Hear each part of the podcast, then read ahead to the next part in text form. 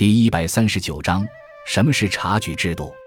察举制度是流行于汉代的一种人才选拔制度。秦朝建立后，商周时期的官员世袭制彻底终结，秦还未建立起系统的人才选拔制度，便短视而亡。汉代时建立了察举制，察举即由诸侯王、公卿、郡守推荐人才给朝廷，作为官员来源。察举对象既可以是平民，也可以是官吏。具体分为两科：一为常科，即定时定人数举荐；二为特科，并不定期，由皇帝根据需要下诏举行。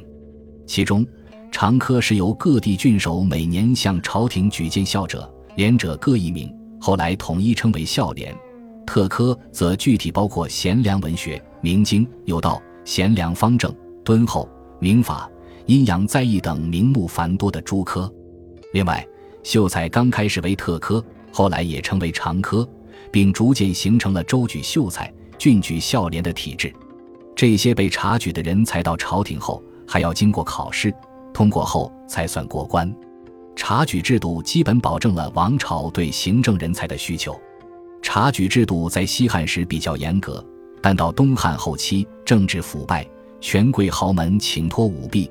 察举制度失去原本的效用，后来鉴于察举制的弊端，三国时期的曹魏政权建立新的人才选拔制度——九品中正制。但整个魏晋南北朝，察举制度虽不再是选拔人才的主渠道，但一直存在，直到隋朝科举制度建立才宣告终结。